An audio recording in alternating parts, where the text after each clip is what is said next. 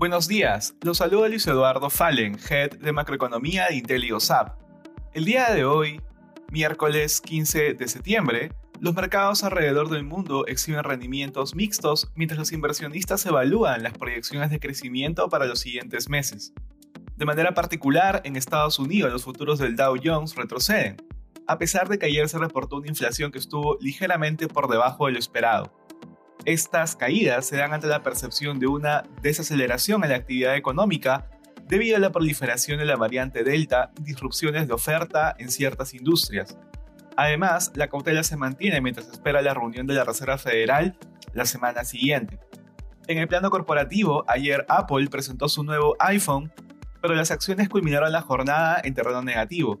Por otra parte, las acciones de Microsoft suben debido a que anunció un nuevo dividendo y un programa de recompras.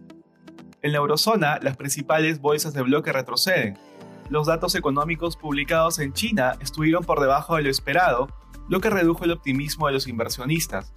En este contexto, las acciones relacionadas al ocio y al turismo fueron las que más caen durante la jornada. En el plano económico, la inflación del Reino Unido subió significativamente en agosto y se ubicó en 3.2%, en lo que significó su mayor incremento mensual desde que existen registros. En Asia, los principales índices cerraron a la baja. El Hang Seng mostró pérdidas debido principalmente por los retrocesos de las acciones tecnológicas y de casino, luego de que el gobierno chino mencionara que promoverá el desarrollo de un Internet civilizado. Además, las ventas minoristas crecieron 2.5% en agosto, muy por debajo del incremento esperado de 7%. Por su parte, el Nikkei japonés también cayó ante noticias provenientes desde China. Respecto a commodities, el precio del oro se mantiene estable, por su parte el precio del cobre sube a pesar de la reducción de ciertas proyecciones. Finalmente, el precio del petróleo avanza ante una caída en los inventarios de crudo en Estados Unidos.